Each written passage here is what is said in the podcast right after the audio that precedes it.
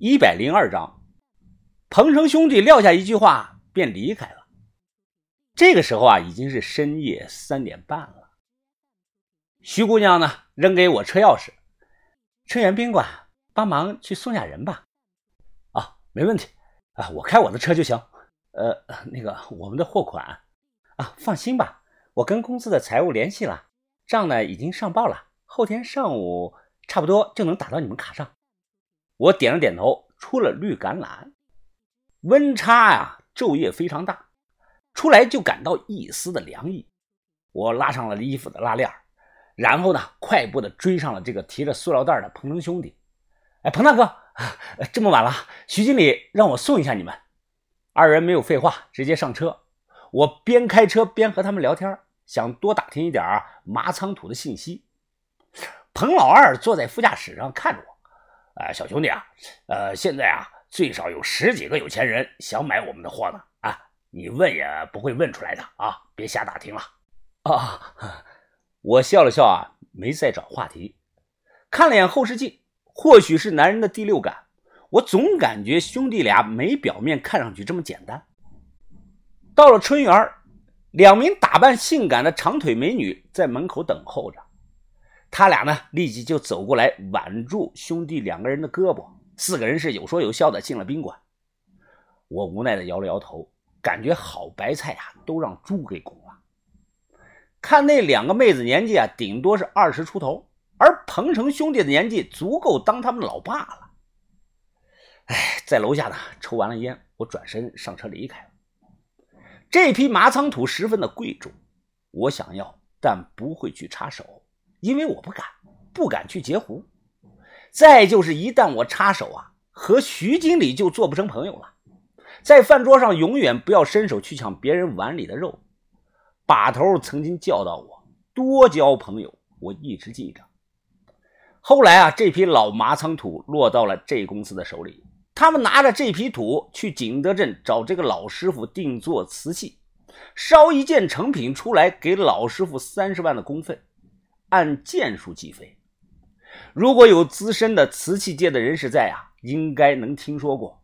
太多人大宴上当了，仿出来的那一批东西，除了制作者，根本无法分辨真假。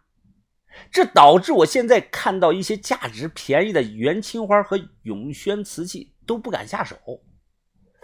其中啊，最出名的。就是前两年在佳士得拍出去的那件永乐甜白釉压手杯，那件对着灯光看，胎骨呈现了明显的虾肉红色，这都是真品。哎，带双引号的真品啊，独有特征啊。如果有朋友要买这类的贵重东西，一定要小心了。如果已经买到手的，哎，听我的，赶快卖掉吧。回去后。我看到哲师傅啊，正在旅馆门口发着呆，看着月亮，手上拿着瓶啤酒。啊，哲师傅，这么晚还没睡啊？你有心事啊？他喝了口啤酒，笑着看着我。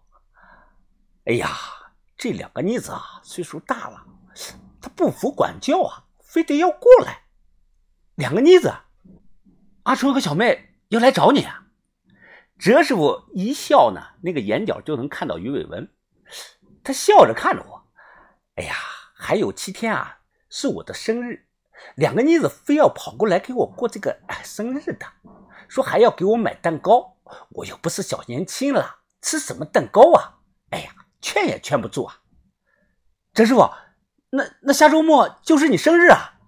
哎，是啊是啊，呃，十一月二十七是我的生日。我操！我突然想起来了，我奶奶也是这一天的生日。哲师傅竟然和我奶是同一天的，我回不去，但我会往家里寄钱。第二天一大早，我将阿春可能会过来的消息告诉了于哥。于哥围着围裙啊，正在烙这个烙饼。他扔了铲子，皱着眉看了我一眼。他来干什么？我不欢迎他。我劝着于哥：“哎，于哥，自伤蛇那件事情都过去了，阿春受到了惩罚，他也受害者呀。哲师傅帮我们这么多忙，我们应该给他个面子的。”把头都同意了的，于哥。于哥弯腰啊，将火关小，一脸无所谓的说道：“哦，既然把头同意了，我就不说什么了，让他来吧。”我看着他，心想啊，熟鸭子嘴硬，于哥你就那个傲娇吧你，哎，你心里还有那个阿春的位置，都写在脸上了，还想隐藏？养伤的这段日子啊，过得十分平静。第三天上午九点多，我正在床上躺着睡觉呢，豆芽仔突然冲了进来了，疯了疯了！哎哎哎，到了到了，我们的钱到账了到账了，八百多万呢！哎呀，别动我别动我，我再睡一会儿。哎，睡什么睡啊？一天天就知道睡啊你！哎，赶紧起来吧你！豆芽仔一把掀开了我的被子，我下半身啊穿了个黑裤衩，呃，当下一脚就蹬了过去，把豆芽仔踹了个踉跄。十点多，徐姑娘带着人来取货。她认真的检查了一遍，确定东西都没问题后，笑着和把头握了握手。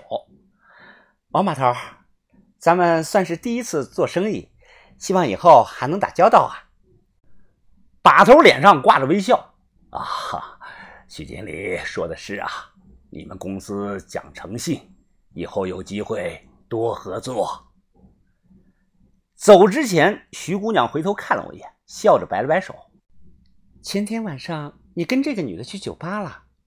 我回头看向小轩，小轩醒后休息了两天，脸色好看红润了许多。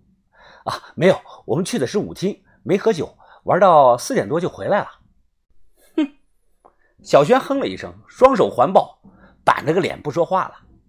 吃过午饭，于哥开车拉着把头去市里的建设银行，县城没有建行。为什么我老喊县城呢？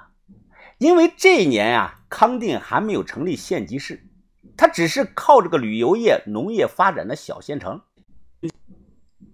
我没买到编铜钱剑用的这个剑骨，就自己找不锈钢板，用砂轮机做了把剑骨，然后耐心的开始用红线绳穿这个铜钱剑。我要编一把六十公分长的宝剑，大概要用一百九十多枚铜钱。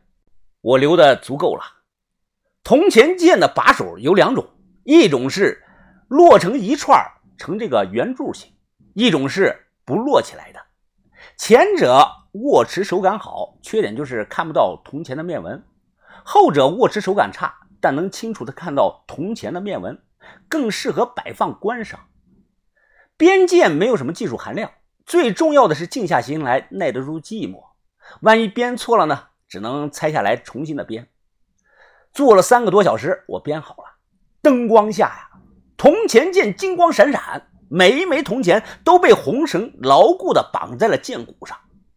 这宝剑抓在手里，给我一种强大的信心。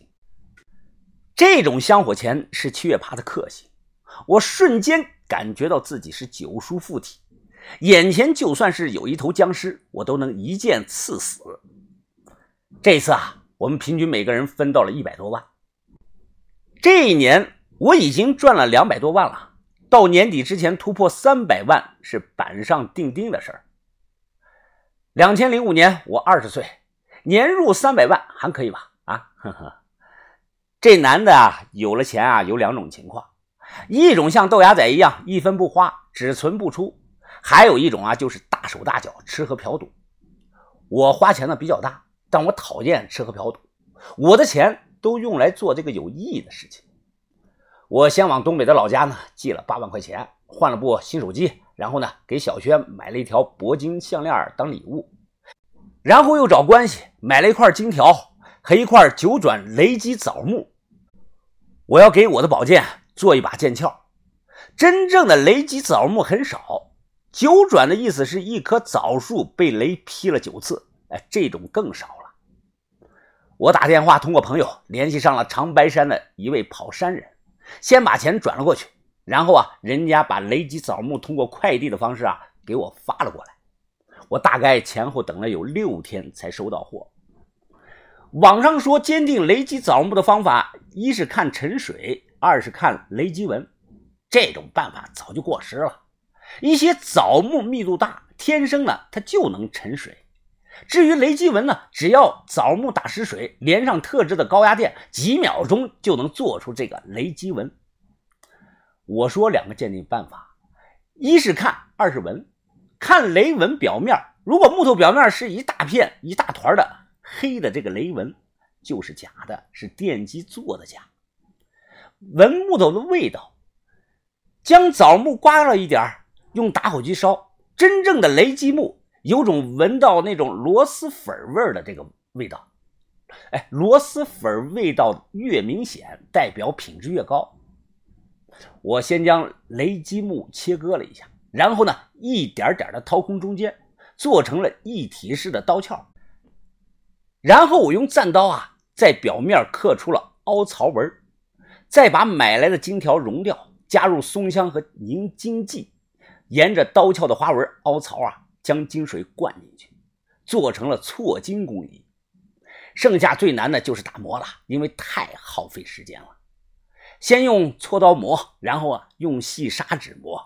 我那段时间真是磨正了，除了吃饭、睡觉、上厕所，余下的时间全都用来打磨了。